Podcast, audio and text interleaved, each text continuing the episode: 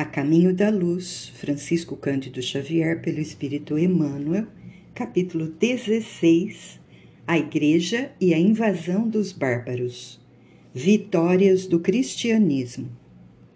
Constantino, no seu caminho de realizações, consegue levar a efeito a nova organização administrativa do Império, começada no governo de Diocleciano, dividindo-o em quatro prefeituras que foram as do Oriente, da Ilíria, da Itália e das Gálias, que por sua vez eram divididas em dioceses dirigidas respectivamente por prefeitos e vigários.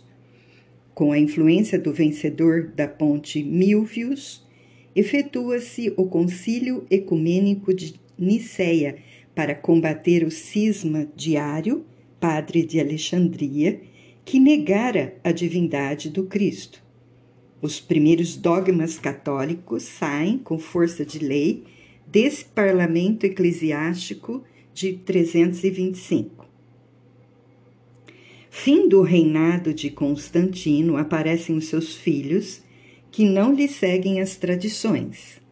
Em seguida, Juliano, sobrinho do imperador, eleva-se ao poder, tentando restaurar os deuses antigos, em detrimento da doutrina cristã, embora compreendesse a ineficácia do seu tentame. Mas por volta do ano 381 surge a figura de Teodósio, que declara o cristianismo religião oficial do Estado, decretando simultaneamente a extinção dos derradeiros traços do politeísmo romano.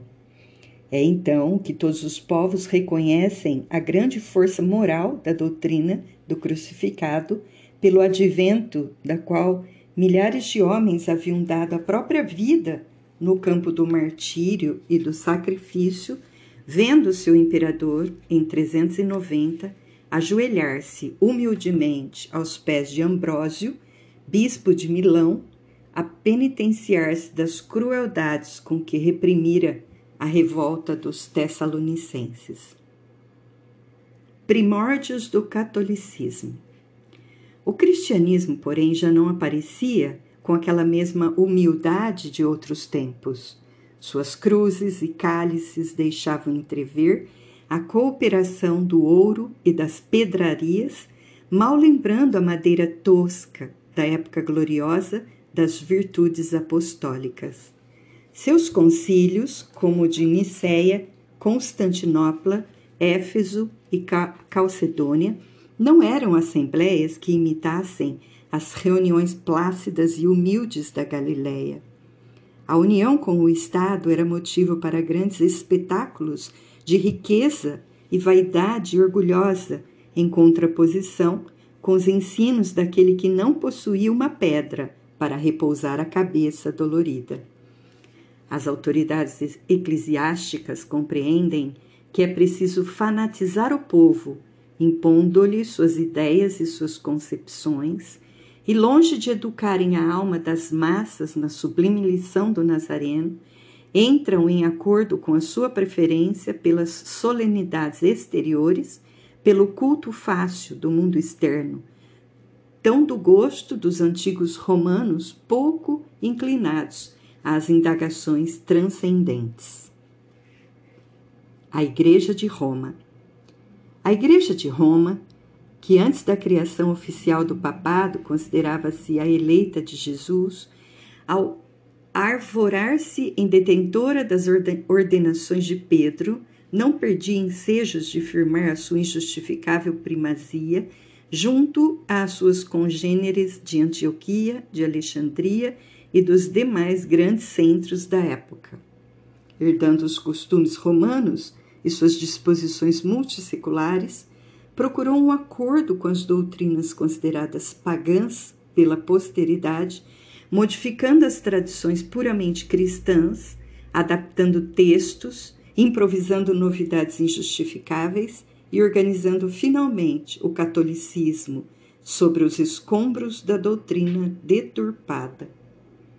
Os bispos de Roma, abusando do fácil entendimento com as autoridades políticas do Estado, impunham suas inovações arbitrárias, contrariando as sublimes finalidades do ensino daquele que preconizara a humildade e o amor como os grandes caminhos da redenção. É assim que aparecem novos dogmas, novas modalidades doutrinárias, o culto dos ídolos nas igrejas, as espetaculosas festas do culto externo, copiados quase todos os costumes da Roma anticristã. A destruição do império. A fraqueza e a impenitência dos homens não lhe deixou compreender que o cristianismo fora chamado à tarefa do governo tão somente para educar o sentimento dos governantes, preparando-os para levar o esclarecimento e a fraternidade aos outros povos da terra, então considerados bárbaros pela cultura do império. Não obstante todos os esforços em contrário dos mensageiros de Jesus, Bonifácio III cria o papado em 607 contrapondo-se a todas as disposições de humildade que deveriam reger a vida da Igreja. As forças do mal, aliadas à incúria e à vaidade dos homens, haviam obtido um triunfo relativo e transitório. Os gênios do espaço, todavia, à claridade soberana da misericórdia do Senhor, reúnem-se no infinito, adotando providências novas concernentes ao progresso dos homens. Todos os recursos haviam sido prodigalizados a Roma a fim de que as suas expressões políticas e intelectuais se estendessem pelo orbe, abrangendo todas as gentes no mesmo amplexo de amor e de unidade. Sua alma coletiva, no entanto, havia deturpado todas as possibilidades sagradas de edificação e renegado todos os grandes ensinamentos. Advertências penosas não lhes faltaram do alto, como nos acontecimentos inesquecíveis e dolorosos do Vesúvio nas cidades da Campânia.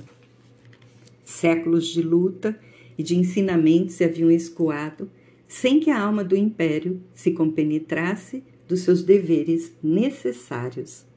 É então que Jesus determina a transformação do império organizado e poderoso. Suas águias orgulhosas haviam singrado todos os mares. O Mediterrâneo era propriedade sua. Todos os povos se lhe curvavam para homenagem e para obediência. Mas uma força invisível arrancou-lhe todos os diademas, tirou-lhe as energias e lhe reduziu as glórias a um punhado de cinzas. Até hoje, o espírito que investiga o passado inquire o motivo desses sinistros arrasamentos. Mas a verdade é que todos os fundamentos da terra residem em Jesus Cristo. A invasão dos bárbaros. Essas determinações do Cristo, verificadas após o reinado de Constantino, foram seguidas das primeiras grandes invasões com os visigodos que, fugindo dos hunos, transpõem o Danúbio estabelecem-se no oriente do império, penetrando depois na Grécia e na Itália, espalhando flagelos e devastações. Debalde surgem as vitórias de Estilicão, porque em 410 atingem elas as portas de Roma, que fica entregue ao saque e às mais duras humilhações. Em 405, o Radagásio, que parte à frente de 200 mil soldados em demanda da cidade imperial, sendo vencido, porém roubando as mais fortes economias romanas. As provas expiatórias do império prosseguem numa avalanche de dores amargas. Aparecem as correntes bárbaras dos alanos, dos vândalos, dos suevos, dos burgúndios, em 450, os hunos, comandados por Átila, atacam as Galhas, perseguindo populações pacíficas e indefesas. A unidade imperial perde a sua tradição para sempre. Com as suas vitórias, funda Clovis a monarquia dos francos. Os bretões, oprimidos pela invasão e privados do auxílio dos exércitos romanos, apelam para os saxônios que povoavam o sul da Jutlândia, organizando-se posteriormente a heptarquia anglo-saxônia. O que Roma deveria fazer com a educação e o amparo perseverantes, aqueles povos rudes e fortes vinham reclamar por si mesmos. A grande cidade dos Césares poderia ter evitado a catástrofe do desmembramento se levasse a sua cultura a todos os corações, em vez de haver estacionado tantos séculos à mesa farta dos prazeres e das continuadas libações. Razões da Idade Média a queda do Império Romano determinara no mundo extraordinárias modificações.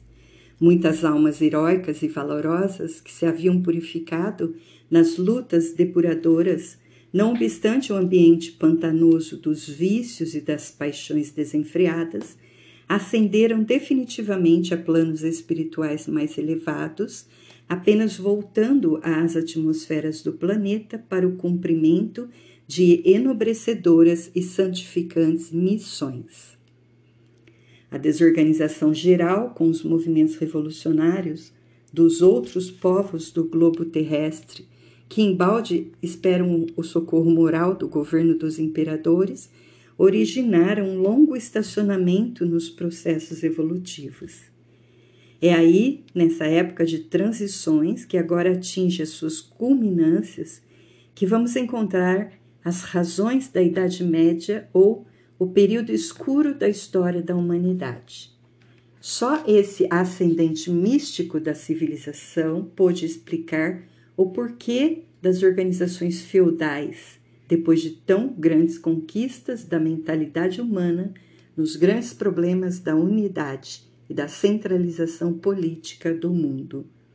É que um novo ciclo de civilização começava sob a amorosa proteção do Divino Mestre, e as últimas expressões espirituais do grande império retiravam-se para o silêncio dos santuários e dos retiros espirituais para chorar na solidão dos conventos sobre o cadáver da grande civilização que não soubera prover ao seu glorioso destino. Mestres do amor e da virtude, Almas sublimadas e corajosas reencarnam então, sob a égide de Jesus, para a grande tarefa de orientar as forças políticas da Igreja Romana, agora organizada à maneira das construções efêmeras do mundo.